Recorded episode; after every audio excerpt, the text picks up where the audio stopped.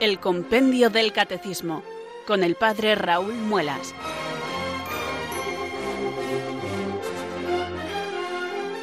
Muy buenas tardes, queridos oyentes de Radio María. Son las cuatro, las tres en Canarias.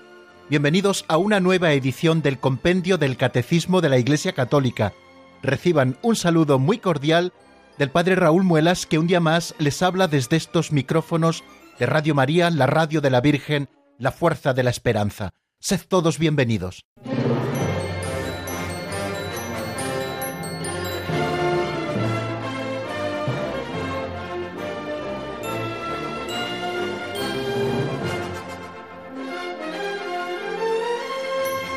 Desde hace un par de semanas eh, estamos con esta preciosa tarea de cada tarde abrir el compendio del catecismo para estudiar la doctrina católica. El compendio del catecismo nos decía el Papa Benedicto XVI, Papa emérito, cuando nos lo entregó, es una síntesis fiel y segura del catecismo de la Iglesia Católica y contiene de modo conciso todos los elementos esenciales y fundamentales de la fe de la Iglesia. De manera tal que constituye, dice Benedicto XVI, una especie de vademecum a través del cual las personas, creyentes o no, pueden abarcar con una sola mirada de conjunto el panorama concreto de la fe católica. Pues a este hermoso panorama, a este horizonte hermoso de la fe católica es al que nos asomamos, queridos amigos, todas las tardes para, de una manera sosegada, tranquila, pues estudiar estos contenidos y estos diversos misterios de la fe católica para poder disfrutarlos juntos. Eh, vamos a comenzar, como hacemos todos los días, elevando nuestra plegaria al Señor. Si queremos que vaya calando en nosotros la doctrina católica, tenemos que pedir siempre la ayuda del Espíritu Santo. Por eso hoy, como todos los días, decimos, Ven Espíritu Santo llena los corazones de tus fieles y enciende en ellos el fuego de tu amor.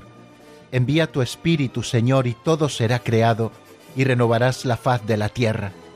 Oh Dios, que llenaste los corazones de tus fieles con la luz del Espíritu Santo, concédenos que guiados por el mismo Espíritu, sintamos con rectitud y gocemos siempre de tu consuelo. Por Jesucristo nuestro Señor. Amén.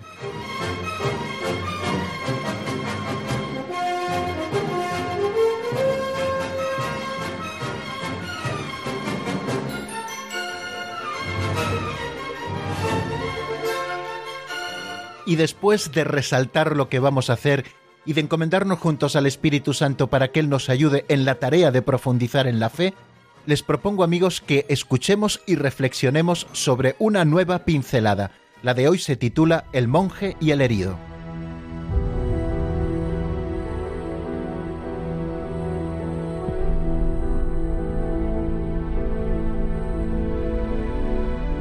El monje y el herido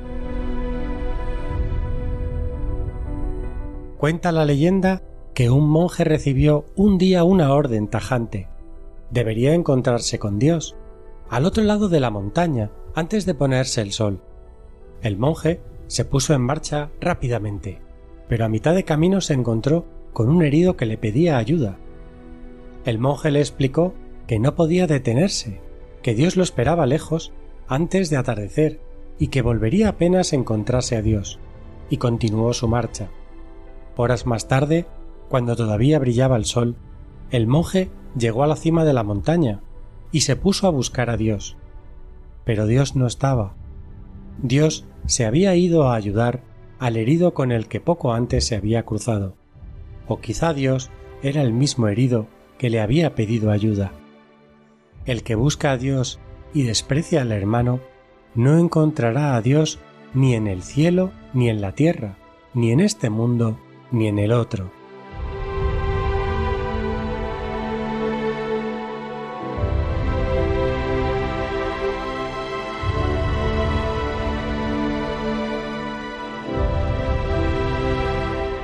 Nos dice el apóstol Santiago que nadie puede amar a Dios a quien no ve si no ama a su hermano al que ve. Y también nos anima a acompañar la fe con las obras. Muéstrame tu fe sin obras que yo por mis obras te probaré mi fe. Esta es la enseñanza más hermosa que nos ofrece esta pincelada número 11 que acabamos de escuchar, titulada El monje y el herido. El Señor quiere encontrarse con nosotros en todos aquellos hombres y mujeres que salen a nuestro encuentro en el camino de la vida desde su necesidad. En ellos podemos encontrar a Dios. En alguna otra ocasión, también en este mismo momento de las pinceladas, hemos dicho que Dios se disfraza de nuestras limitaciones e incluso de nuestros defectos, y esto es lo que posibilita que en esas limitaciones y en esos defectos de nuestros hermanos nosotros podamos buscar a Dios. La parábola del buen samaritano deberíamos tenerla escritos todos en nuestro corazón, recordarla constantemente. La encontramos en el capítulo 10, versículo 30 del Evangelio de San Lucas. Jesús nos enseña a practicar la misericordia con el hermano, y no porque Él nos vaya a recompensar, sino porque mucho más Él ha querido identificarse con el hermano que sufre, con el hermano necesitado, y en Él podemos encontrarnos a Dios. Seguro que recuerdan aquella anécdota que narran de San Vicente de Paul, que les decía a las hijas de la caridad por él fundadas, si estáis en la oración y un pobre llama a vuestra puerta, no os importe dejar la oración para ir a atender las necesidades de vuestro hermano, porque estaréis dejando al Señor por el Señor. Qué bonita enseñanza esta que recogemos hoy al comienzo de nuestro programa a propósito de la pincelada. Dios no estaba en la montaña, Dios se había ido a ayudar al herido con el que poco antes se había cruzado, hemos escuchado, o quizá Dios era el mismo herido que le había pedido ayuda. El que busca a Dios y desprecia al hermano no encontrará a Dios ni en el cielo ni en la tierra, ni en este mundo ni en el otro.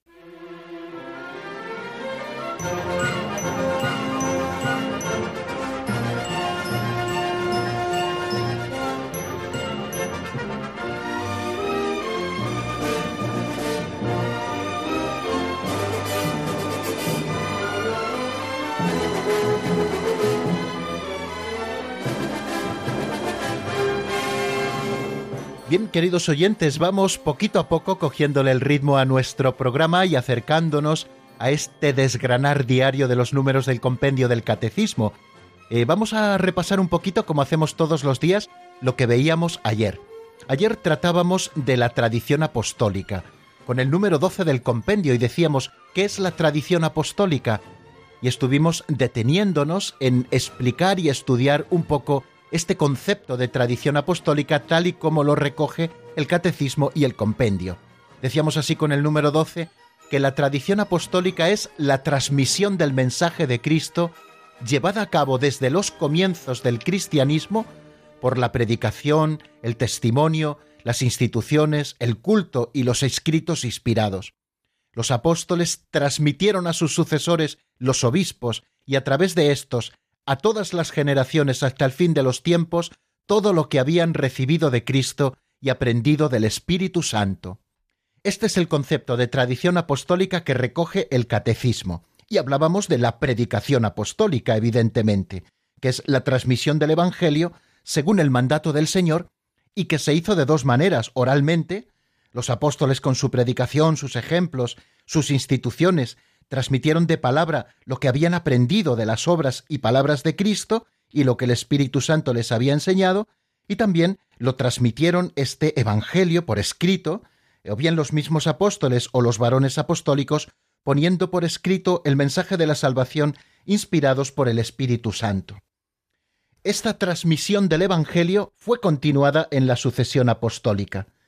Para que el Evangelio se conservara siempre uno y entero en la Iglesia, los apóstoles nombraron como sucesores a los obispos y les dejaron a su cargo el magisterio para que pudieran transmitir con fidelidad y verdad aquello que habían recibido el Evangelio mismo de Jesucristo.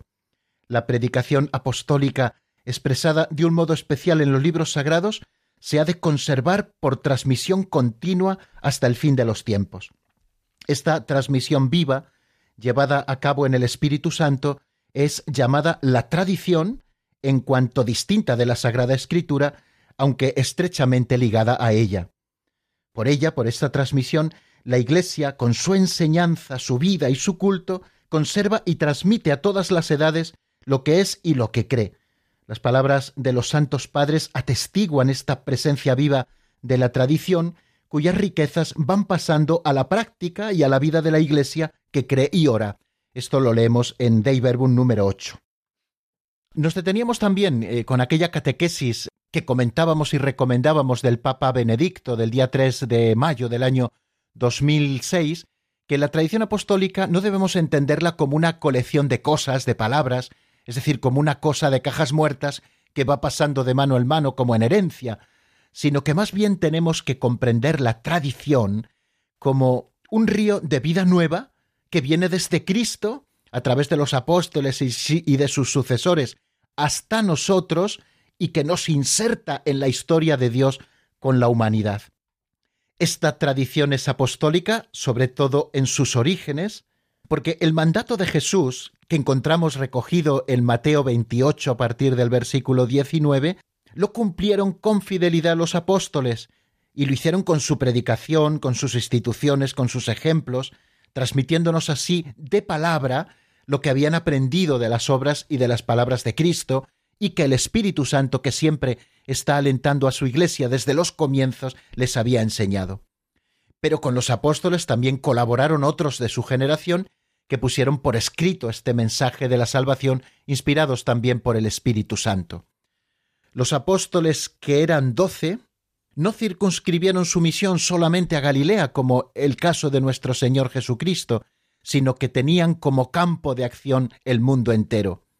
Esta comunidad que recibe de los propios apóstoles y de los varones apostólicos el mensaje del Evangelio se siente comprometida a transmitir a otros la alegre noticia de la presencia actual del Señor y de su misterio pascual operante siempre en el Espíritu. Veíamos cómo en las cartas de San Pablo él tiene una conciencia de transmisión y de transmisión con fidelidad de lo que él ha recibido. Lo veíamos en 1 Corintios 15, os transmití en primer lugar lo que a mi vez yo recibí. Pablo, llamado con el Señor, es un verdadero apóstol y para él cuenta muchísimo la fidelidad a lo que había recibido no quería inventar nada nuevo, sino que transmitió el don inicial que viene del Señor y es la verdad que nos salva. Y también veíamos cómo él eh, a sus discípulos, al propio Timoteo, les recomendaba que conservara el buen depósito mediante el Espíritu Santo que habita en nosotros. Esta cadena de servicio, de recibir el Evangelio de Cristo los apóstoles, los apóstoles transmitírselo a sus sucesores y estos a los suyos y así hasta llegar a nosotros, esta cadena de servicio prosigue hasta hoy y proseguirá así hasta el final del mundo. Así pues veíamos que los apóstoles, apostolein significa enviar, son enviados, transmiten el Evangelio con su servicio pastoral, con su servicio litúrgico y con su servicio profético, y todo esto garantizado por la presencia del Señor hasta el final, como leemos en Mateo 28, 19 y 20. Gracias a esto, a esta transmisión, nosotros tenemos experiencia de Jesús resucitado. A través del ministerio apostólico, la distancia de siglos se supera y el mismo Cristo llega a todos los llamados a la fe. Cristo se presenta hoy por esta transmisión, vivo y operante, en la Iglesia y en el mundo. ¡Qué gran alegría! En el río vivo de la tradición, Cristo no está distante dos mil años, sino que está realmente presente y operante y nos da la verdad para que nosotros podamos seguir el camino. Bien, pues todas estas cosas son las que veíamos ayer.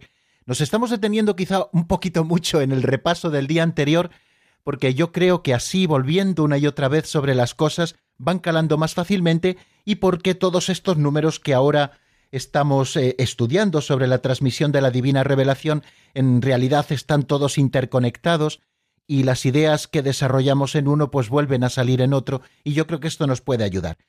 Pero venga, que ya es tarde y tenemos que dar otro paso adelante.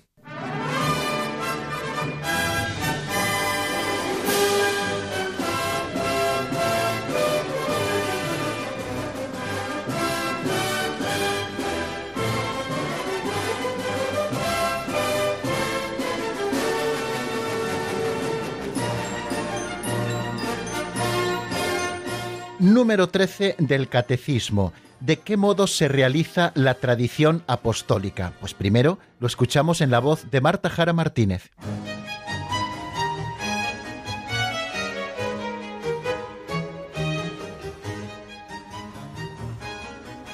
Número 13.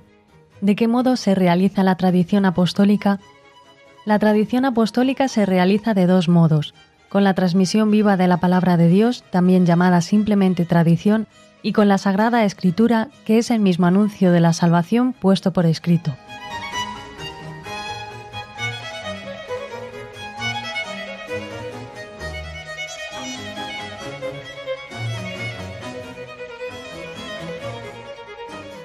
La tradición apostólica, acabamos de escuchar, se realiza de dos modos, con la transmisión viva de la palabra de Dios, también llamada simplemente tradición, y con la Sagrada Escritura, que es el mismo anuncio de la salvación puesto por escrito.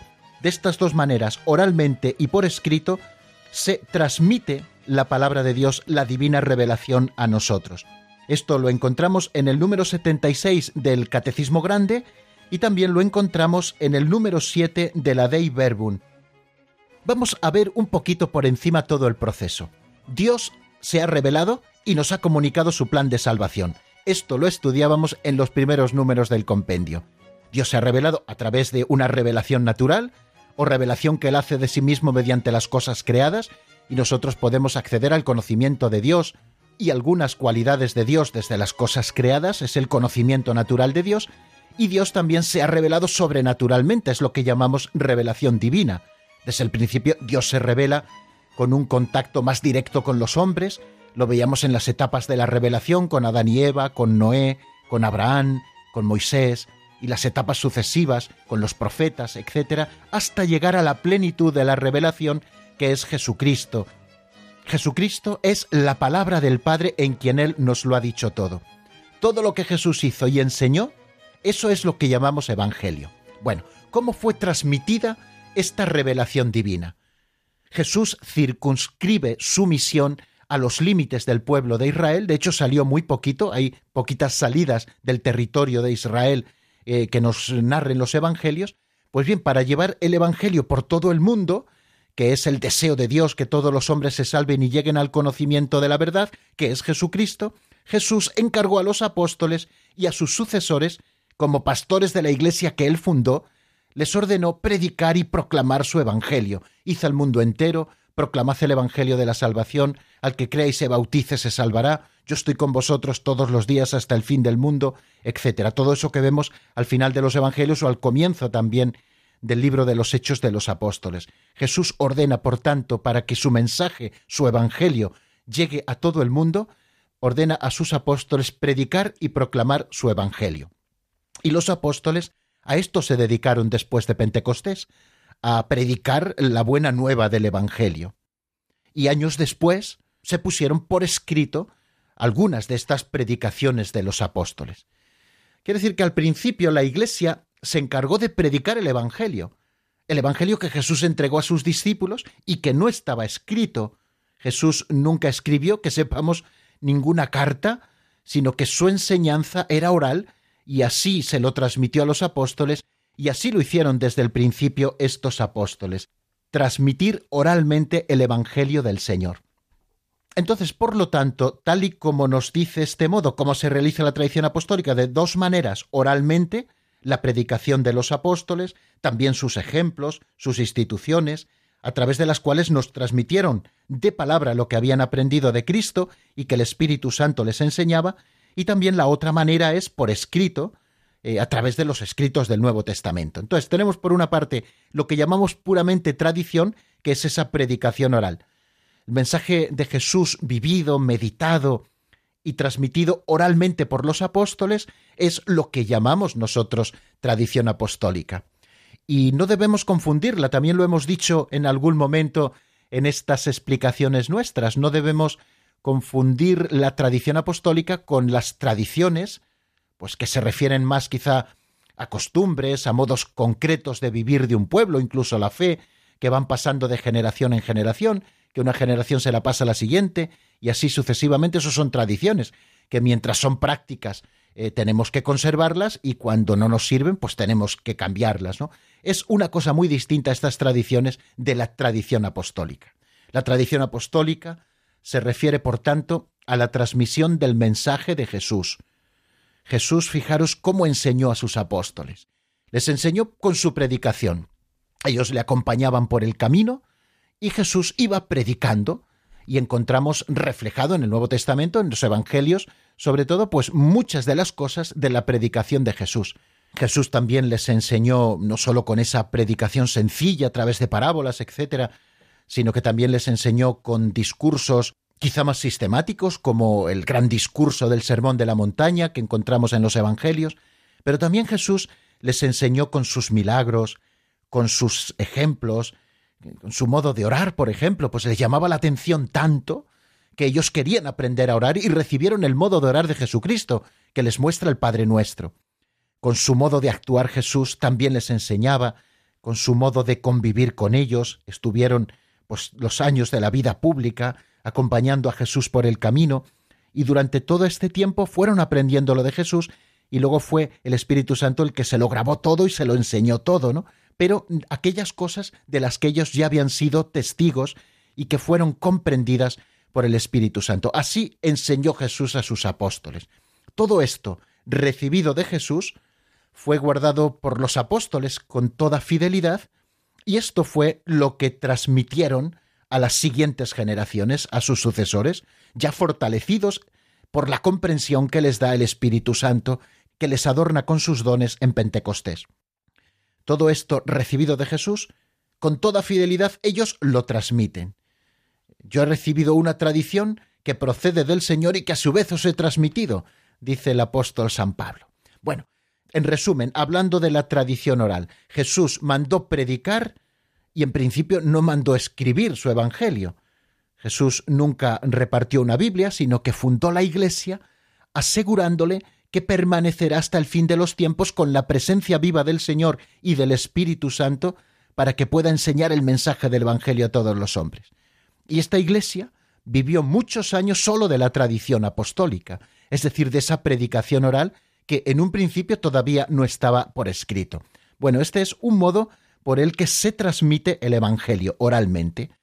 Y el otro modo es eh, por escrito, que hablamos de la Biblia. Fijaros, eh, especialmente, por supuesto, del Nuevo Testamento. Solamente una parte de la palabra de Dios proclamada oralmente fue puesta por escrito por los propios apóstoles y por los otros evangelistas de esta primera generación.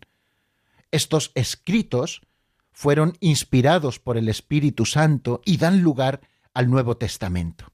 Ya veremos cuáles son los libros del Nuevo Testamento, etc. Pero bueno, bástenos decir esto eh, en este preciso momento. Al escribir el Nuevo Testamento, no todo el Evangelio de Jesús se puso por escrito. Eh, lo dice San Juan en el capítulo 21, versículo 25, al final de su Evangelio. Jesús hizo otras muchas cosas que no se han escrito. Si se escribieran todas no cabrían en todos los libros del mundo. Viene a decirnos, estoy citando de memoria, el evangelista y apóstol San Juan. Solo la parte más importante y fundamental de la tradición apostólica fue puesta por escrito, es un modo de hablar, por supuesto. Por eso la Iglesia siempre ha tenido una veneración tan especial por las divinas escrituras, porque son parte fundamental e integrante de lo que Jesús hizo y enseñó. Así que tenemos la Biblia y la tradición, los dos modos en los que se realiza la tradición apostólica. Bueno, vamos a hacer un pequeño alto en el camino, escuchamos una canción y luego seguimos con el número 14 que complementa todo esto que nosotros estamos diciendo. ¿Cuál es el tema que les propongo musical para este primer momento musical del programa? Pues es un tema de Alex Maisonet que se titula Manos Adoradas, del álbum Vuelvo a Cantar.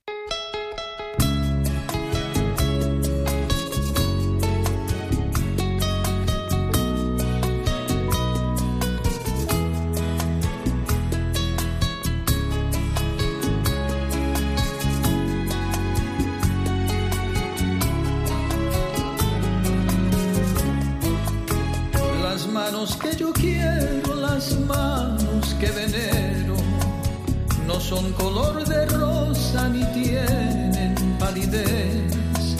Sus dedos no parecen diez gemas nacaradas, tampoco están pintadas ni tienen altivez. Son manos arrugadas, tal vez las más humildes, y están cual hojas secas de tanto trabajar son esas manos santas las manos de mi madre, aquellas que me dieron como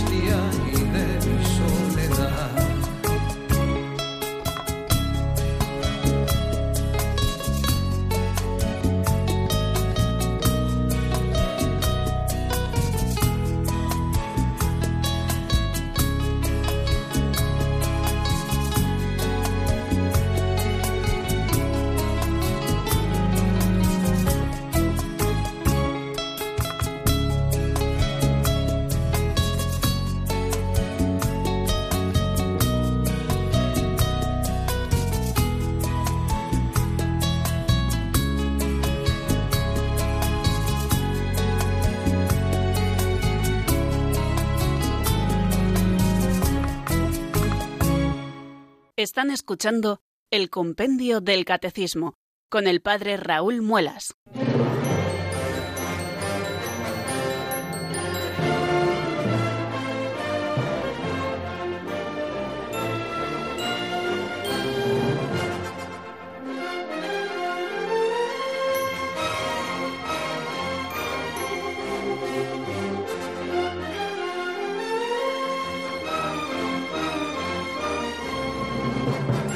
Después de este tema titulado Manos Adoradas, eh, vamos a escuchar el número 14 del compendio del Catecismo, muy relacionado evidentemente con el 13, todos están relacionados, por supuesto, que nos pregunta qué relación existe entre tradición y Sagrada Escritura. Vamos a escucharlo en la voz de Marta.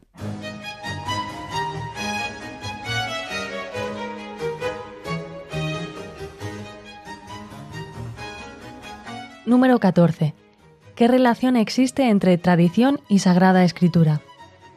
La tradición y la Sagrada Escritura están íntimamente unidas y compenetradas entre sí. En efecto, ambas hacen presente y fecundo en la Iglesia el misterio de Cristo y surgen de la misma fuente divina. Constituyen un solo sagrado depósito de la fe del cual la Iglesia saca su propia certeza sobre todas las cosas reveladas.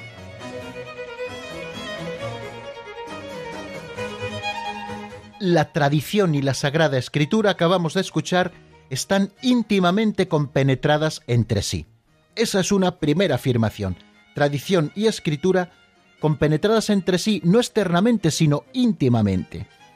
Eh, segunda afirmación, ambas hacen presente y fecundo en la Iglesia el ministerio de Cristo y surgen de la misma fuente divina. O sea que ambas hacen presente y fecundo en la Iglesia el misterio de Cristo y surgen de la misma fuente divina.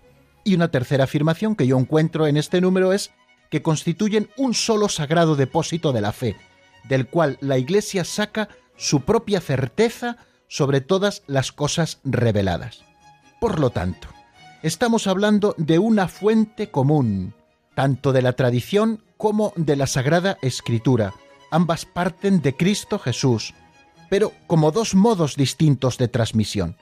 La Sagrada Escritura es la palabra de Dios en cuanto escrita por inspiración del Espíritu Santo, y la tradición recibe la palabra de Dios encomendada por Cristo y el Espíritu Santo a los apóstoles y la transmite íntegra a los sucesores para que ellos, iluminados por el Espíritu de la verdad, la conserven, la expongan y la difundan fielmente en su predicación. De ahí que, como nos dice Dei Verbum número 9, que la Iglesia, a la cual está confiada la transmisión y la interpretación de la revelación, no saca exclusivamente de la Sagrada Escritura la certeza de todo lo revelado, y así las dos se han de recibir y venerar con un mismo espíritu de devoción. Biblia y tradición íntimamente compenetradas. La revelación divina ha llegado a nosotros por la tradición apostólica y por la Sagrada Escritura. O sea que a través de estos dos cauces nos llega la revelación divina. Por tanto, no debemos considerarlas dos fuentes, sino dos manifestaciones de una misma y única fuente, que es Dios mismo y su revelación. Ambas manan de la misma fuente, tanto la Biblia como la tradición. Ambas se unen en el mismo cauce, que es la transmisión de esta revelación. Y ambas, tanto la Biblia como la tradición, la Sagrada Escritura y la tradición, corren hacia el mismo fin. Ambas están unidas, ligadas, y no pueden subsistir la una sin la otra. Tradición y Sagrada Escritura ambas son palabra de Dios. La primera transmisión fue por la predicación oral y esta transmisión continúa hoy por la predicación también de la Iglesia. El apóstol San Pablo en la segunda carta a los tesalonicenses, capítulo 2, versículo 15, recomienda lo siguiente, Manteneos firmes, guardando fielmente las tradiciones que os enseñamos de palabra y por carta.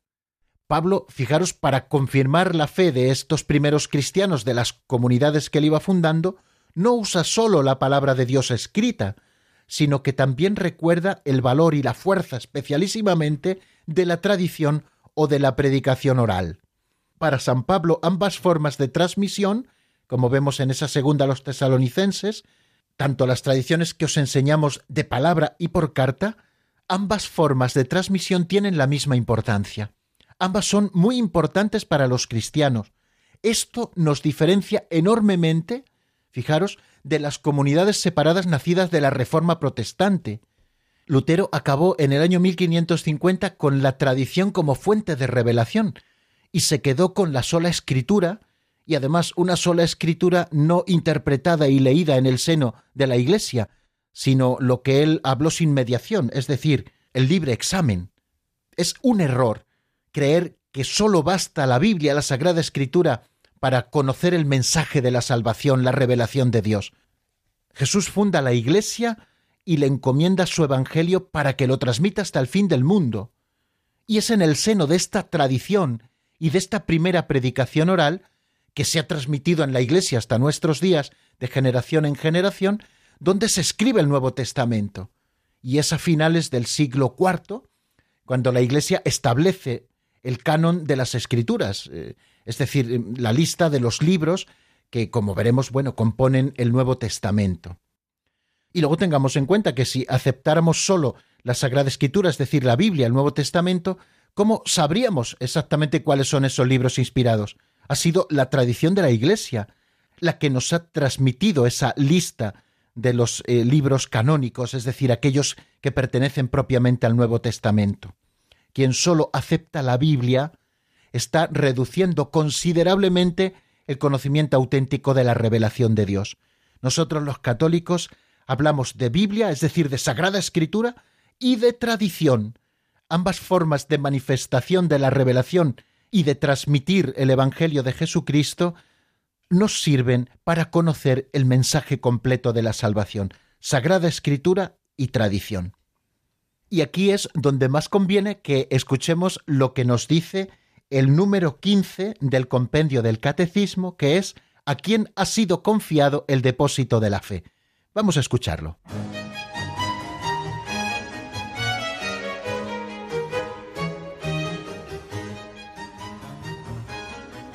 Número 15.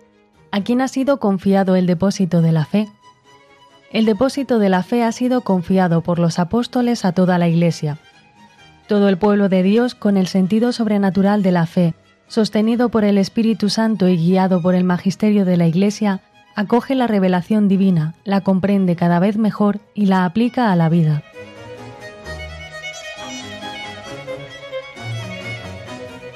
el depósito de la fe ha sido confiado por los apóstoles a toda la Iglesia.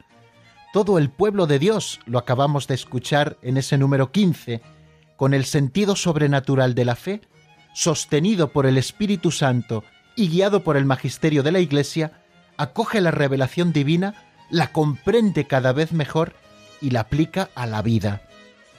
Metemos otro tercer elemento. Estamos hablando de Sagrada Escritura, estamos hablando de tradición y estamos hablando ahora del magisterio, el magisterio de la Iglesia.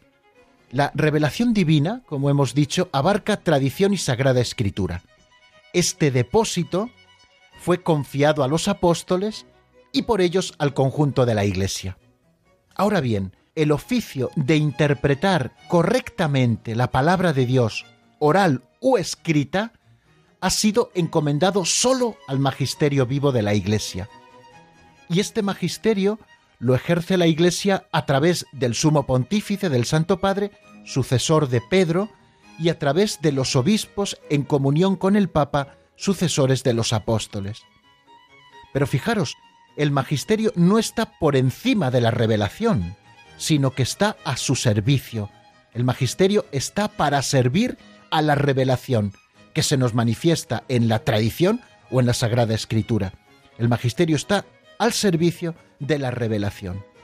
Y precisamente para enseñar puramente lo transmitido, el Espíritu Santo asiste a la Iglesia para que ejerza bien el magisterio y le asiste para una escucha devota de la palabra de Dios que nos llega a través de la vida de la Iglesia o de la Sagrada Escritura, le asiste también el Espíritu Santo para la guarda celosa de ese depósito de la fe que la Iglesia como un tesoro conserva dentro de sí y lo guarda con celo, y para una explicación fiel a las siguientes generaciones de ese mensaje del Evangelio.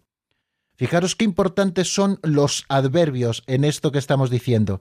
El Espíritu Santo asiste a la Iglesia para que escuche devotamente, no solamente para que escuche la palabra de Dios, sino para que lo haga devotamente, asiste a la Iglesia al Espíritu Santo para que guarde celosamente el depósito de la fe, no solo que lo guarde más o menos, no, no, sino que lo haga con todo celo, y también le asiste para que explique fielmente el contenido del mensaje del Evangelio a las siguientes generaciones, para esa explicación fiel. Bueno, yo creo que esto es eh, muy importante también que lo tengamos a la vista. El magisterio, la Iglesia, lo ejerce a través del Santo Padre y de los obispos que enseñan en comunión con el Santo Padre. Ella mm, seguramente no sé si tendremos tiempo, me detendré en ello, veremos eh, las diversas formas de este magisterio ordinario extraordinario de la Iglesia, pero bueno, hoy no nos vamos a detener en ello, y menos ahora que ya nos vamos acercando al final de, de nuestro programa. Los fieles hemos de recibir con cariño y docilidad las enseñanzas y directrices que los pastores nos dan de diferentes formas. Lo decía el Señor en el Evangelio de San Lucas, capítulo 10, versículo 16. El que a vosotros escucha, a mí me escucha. Y es que el magisterio es la guía segura para la escucha de la palabra de Dios. Y no solamente el magisterio interpreta esta palabra de Dios de manera fidedigna y correcta, eh, sino que también el magisterio de la Iglesia orienta en el crecimiento de la comprensión en la fe. Eh, la comprensión en la fe va creciendo en la vida de la Iglesia. Esto lo vemos eh, muy claramente, pues como a lo largo de los tiempos se han ido proclamando dogmas, que digo que la Iglesia no se ha sacado de la manga o se los ha inventado, sino que en esa comprensión del depósito recibido, pues la Iglesia nos ha ido dando esas fórmulas seguras de lo que nosotros hemos de vivir o lo de que nosotros hemos de creer, ¿no? La comprensión de la fe, por lo tanto, crece en la vida de la Iglesia. También cuando los fieles eh, meditan y viven la fe y se acogen a, ese sentido de comunión en el seno de la Iglesia. Bueno, ya veis cuántas cosas estamos diciendo también hoy a propósito de estos tres números que al final nos están ocupando, de qué modo se realiza la tradición apostólica, hemos dicho que de dos modos, con la transmisión viva de la palabra de Dios, lo que llamamos simplemente tradición, o con la Sagrada Escritura, que es el mismo anuncio de salvación puesto por escrito. Veíamos qué relación existe entre tradición y Sagrada Escritura, que no son dos fuentes diferentes de la revelación, sino que están íntimamente unidas y compenetradas entre sí, porque surgen de una misma fuente, constituyen un solo sagrado depósito del cual la Iglesia va sacando la propia certeza de todas las cosas reveladas. Y por último, hemos añadido este nuevo elemento que es el del magisterio. ¿A quién ha sido confiado el depósito de la fe? Pues ese depósito de la fe ha sido confiado por los apóstoles a toda la Iglesia, y es todo el pueblo de Dios el que, con el sentido sobrenatural de la fe y sostenido por el Espíritu Santo, acoge la revelación divina guiado por el magisterio de la Iglesia, que la comprende cada vez mejor y la aplica a la vida. Creo que eh, hasta aquí vamos a desarrollar hoy. Eh, vamos a escuchar un nuevo tema musical para que vaya calando un poquito toda esta enseñanza en nosotros, y el tema que les propongo es de Amparo Montaño y se titula Eres mi refugio. Está sacado de un álbum de Amparo Montaño titulado Paz en tu corazón.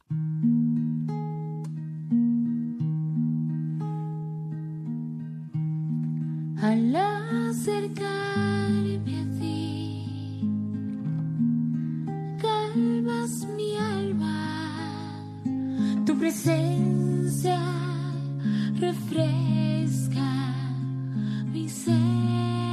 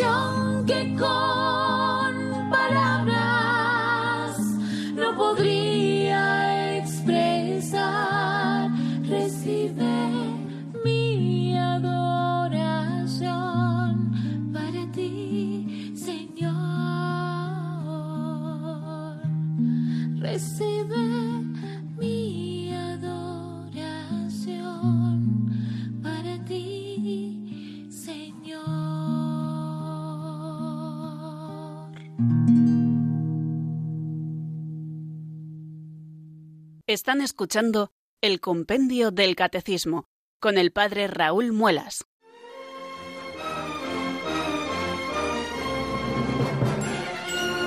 Bueno, han visto, queridos amigos, que no hemos dado los teléfonos antes de escuchar la canción y los estamos dando ahora. Esos teléfonos a los que ustedes puedan llamar porque hoy, por algún problemilla técnico, no podemos atender las llamadas. Entonces esto nos lleva a que hoy no, no podemos eh, abrir, como les decía, los micrófonos para, para poder charlar con ustedes. Si Dios quiere, mañana así espero que sí podamos hacerlo. No obstante, sí que me gustaría enviar un saludo muy cariñoso a don Bernardo Robledo, sacerdote mm, del Opus Dei que está en Valladolid y que es buen amigo y que nos escucha todas las tardes y que nos ha mandado sus saludos y sus palabras de ánimo en esta nueva tarea de explicación del compendio del catecismo que traemos entre manos. Bueno, pues hoy quería recordar y enviar un saludo muy cariñoso a don Bernardo Robledo y decirle que estamos abiertos a todas sus propuestas y que si Dios quiere, en algunas eh, de estas sesiones de repaso que haremos cuando terminemos alguna sección, le dedicaremos una o dos sesiones a un poco repaso de todo para tener visión de conjunto e invitaremos a algún teólogo, pues ojalá algún día podamos también invitarle a él, aunque tenga que entrar por la línea telefónica porque es un hombre muy formado, es un escritor también de mucho éxito y es un sacerdote muy celoso. Así que muchas gracias, don Bernardo, por su escucha y también a otros mensajes de otros oyentes que nos van llegando al final todos los días, que nos dicen que están muy cerquita de nosotros, eh, que rezan por, por esta tarea del compendio del catecismo, tanto por este pobre servidor que tiene un poco la misión de explicárselo, como de todos ustedes que tienen también la hermosa misión de profundizar en la fe, de irse formando continuamente en la fe de la Iglesia, de comprender mejor los misterios, etc. Y para ello toda oración que tengamos siempre es buena. Bien, pues tradición y sagrada escritura, este es el tema que nos ha estado ocupando en este día de hoy y con ese final en el que hemos hablado también del magisterio al servicio de la divina revelación. Eh, hablaremos un poquito más, evidentemente, el próximo día del magisterio de la Iglesia. Una pregunta que nos puede surgir, y antes de terminar sí que me gustaría eh, decirla, es que saber lo que contiene la Sagrada Escritura es fácil. Basta con que tengamos el libro, el Nuevo y el Antiguo Testamento, tenemos la Biblia, bueno, pues saber, lo que contiene es fácil, lo que está ahí escrito, ¿no? Pero ¿qué, ¿qué, es lo que contiene la tradición, ¿no? ¿Qué verdades? Bueno, la verdad de la tradición, la verdad que nos transmite la tradición, fijaros, no está contenida en un solo documento sino en muchos, especialmente eh, en los santos padres, en los padres de la Iglesia y en su enseñanza, está contenido también en la liturgia de la Iglesia que viene celebrando desde los orígenes, y aunque haya cambiado en algunas cosas los modos concretos, al final los fundamentos de la liturgia, las oraciones principales, todas beben de esa fuente que es la tradición. También está contenida eh, esta revelación que nos viene por la tradición en la práctica pastoral de la Iglesia, a veces también en la reflexión teológica de la misma, y todo esto sirve a los cristianos para avanzar hacia el reino de Dios. Y es que eh, tradición y escritura constituyen el depósito sagrado de la palabra de Dios confiado a la Iglesia. Y aquí viene el magisterio de la Iglesia, porque para que podamos nosotros tener certeza de que lo que creemos es de verdad lo que dice la Iglesia necesitamos la ayuda del magisterio de la Iglesia. Y quiero terminar leyendo el número 10 de la Dei Verbum. Dice así, así el oficio de interpretar auténticamente, aquí la palabra auténticamente significa oficialmente y con autoridad, ¿no? El oficio de interpretar auténticamente la palabra de Dios oral o escrita ha sido encomendado únicamente al magisterio de la Iglesia, el cual lo ejercita en nombre de Jesucristo. Pero el magisterio no está por encima de la palabra de Dios, no lo olvidemos esto, ¿eh? sino a su servicio, para enseñar puramente lo transmitido, pues por mandato divino y la asistencia del Espíritu Santo, la escucha devotamente, lo custodia celosamente, lo explica fielmente, y de este único depósito de la fe saca todo lo que propone como revelado por Dios para ser creído. Los tres, tradición, escritura y magisterio, cada uno según su carácter y bajo la acción del único Espíritu Santo, contribuyen eficazmente a la salvación de las almas. Por tanto, amigos, si queremos ser fieles a la revelación de Dios, no podemos prescindir del magisterio y de la enseñanza de la Iglesia que hemos de acoger devotamente. Si queremos ser buenos católicos, tendremos que procurar vivir de acuerdo a las enseñanzas de la Iglesia. Y si no nos dejamos orientar ni por la escritura, ni por la tradición, ni por el magisterio de la Iglesia, pues sin duda ninguna estaremos tomando el camino equivocado. Bueno, a modo de conclusión y resumen final, primero, la Iglesia no saca solamente de la escritura la certeza de toda la revelación divina. Segundo, tradición y sagrada escritura constituyen un único depósito de la palabra de Dios del que la Iglesia saca todas sus riquezas. Tercero, el oficio de interpretar fielmente la palabra de Dios ha sido confiado únicamente al magisterio de la Iglesia, al Papa y a los obispos en comunión con él. Y cuarto, la tradición, la escritura y el magisterio de la Iglesia, según el plan de Dios, están íntimamente unidos, de modo que ninguno puede subsistir sin los otros. Los tres contribuyen por la acción del Espíritu Santo a la eficaz salvación de las almas. Pues así amigos terminamos esta explicación que hoy hemos hecho de tres números 13, 14 y 15 del compendio del Catecismo. Y si Dios quiere, mañana más. La bendición de Dios Todopoderoso, Padre, Hijo y Espíritu Santo descienda sobre vosotros y permanezca para siempre. Amén. Hasta mañana si Dios quiere amigos.